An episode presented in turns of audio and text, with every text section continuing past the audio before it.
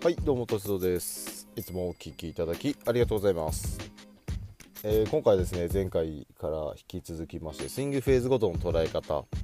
ですね。前回ペリショットルーティンからアドレスまでやりましたのでもうちょっとアドレスのことをやっていきながら次バックスイングと入っていきたいと思います。また話していきまして、えー、そのことでまた分けていきますのでよろしくお願いします。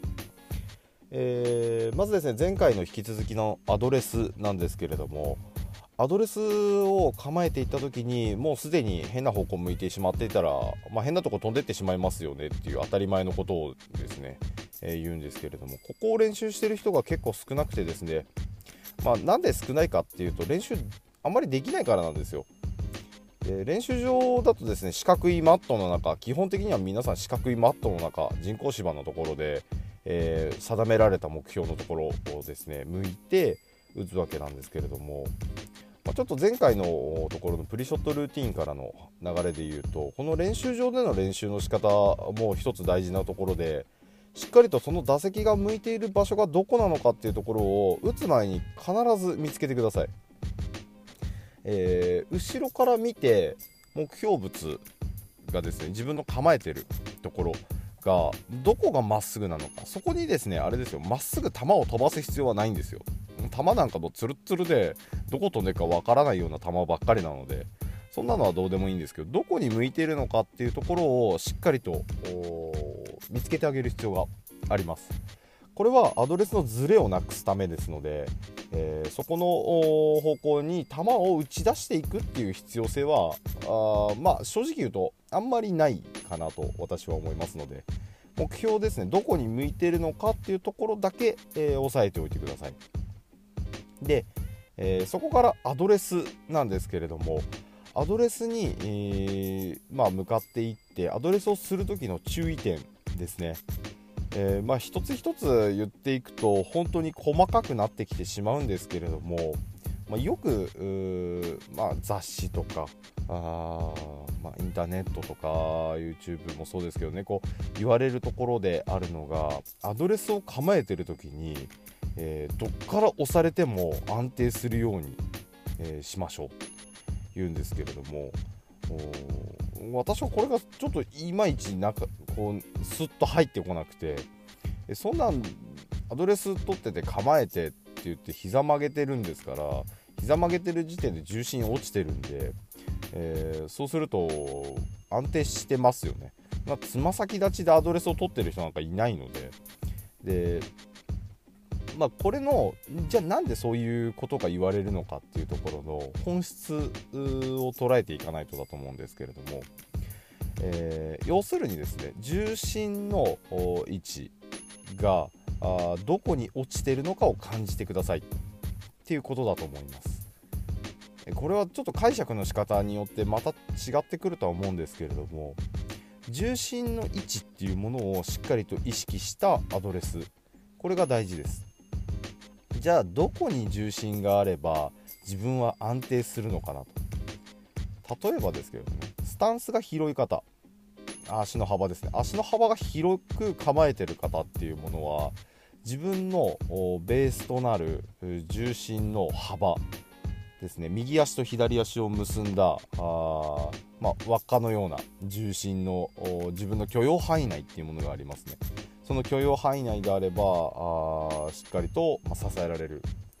場所なんですけれどもその場所が広くなるわけです。でさらに足があ、まあ、幅広く取りますので重心の位置も下がります。ですので足を広げた方が重心は下がると。で前後の話になってくるとつま先とかかとのどちらに、えー、体重が多く乗っているのかっていうところで、えー、重心の位置っていうものが把握できてくると思うんですけれども結構分かりやすい例として、えーと、男性の方ネクタイですね。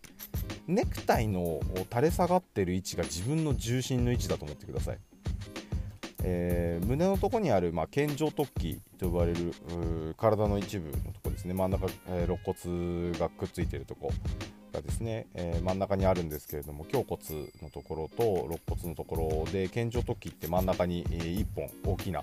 あ腱のようなですね、えー、骨があるわけなんですけどそこから垂れ下がってるわけなんですよネクタイって、まあ、首元から下がってるわけですね。首元から下がってるこのネクタイは重力によって真下に落ちてきますね。この重力によって真下に落ちてきた位置がだいたい自分の、まあ、左右前後前後左右ですねの重心の位置だと思ってください。でこれがどこに落ちてるのかっていうものが結構大事でで何が何でこれが大事かっていうと例えばですねアドレスの時に右左前後の真ん中に落ちてない場合で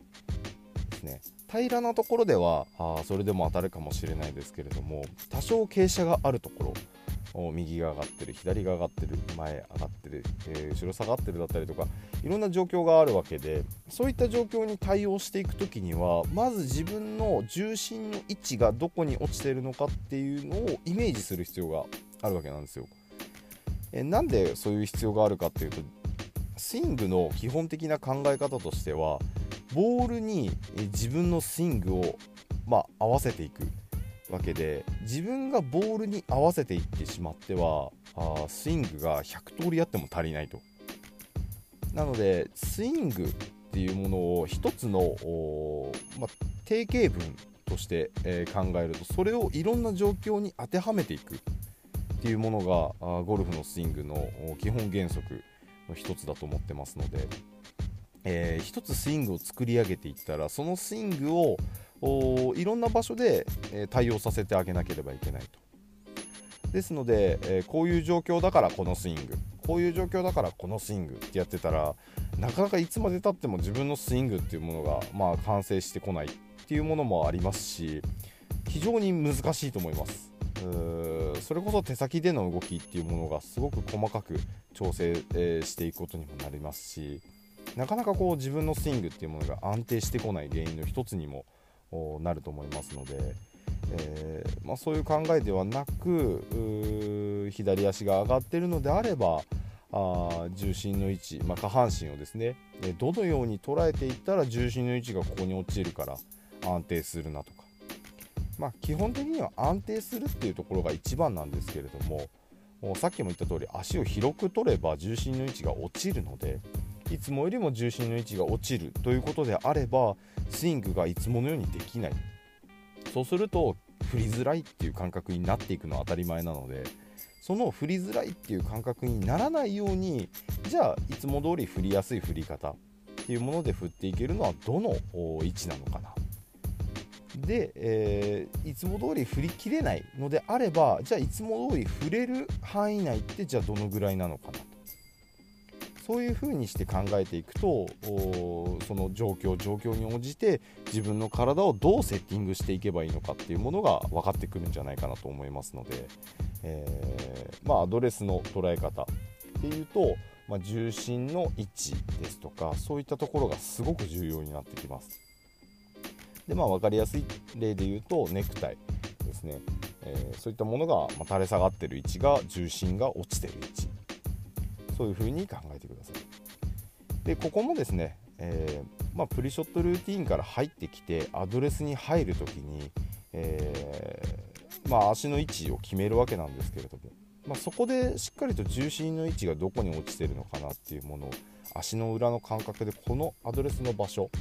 の傾斜だったりとかあボールと自分との場所の関係ですね傾斜があるのかとか高さの違いはあるのかとかいろんなことがあるわけなんでそういったところを目で見て観察して、えー、その状況に応じて、えー、そこに入っていく。なのでアドレスを完成させるためにはやっぱりプリショットルーティンでしっかりと状況を把握をしてっていうところも大事ですので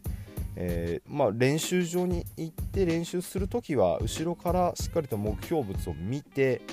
えー、ラインを取る。どこに向かって構えるのかをしっかりと把握をする。そこから構えていって構えた時にはあ自分の足で足の裏の感覚ですとかボールと自分との距離感ですとかそういったところをいつも一定にして構える。ボールに自分を合わせるんじゃなくて、えー、あボールに自分を合わせるんですね。自分がボールに合わせるんじゃなくてボールに自分を合わせる。こういった考えでやっていただくとスイングっていうものは1つあればあいろんなところに対応できますのでぜひこのアドレスアドレスだけでちょっとごめんなさい10分喋っちゃいました10分喋っちゃったんですけれどもアドレスのこの重要性ですね、えー、をしっかりと把握した上で、えー、構えていただければなと思いますので、えー、次回ここからですねまたバックスイングトップと、え話していきたいと思いますのでぜひお願いします。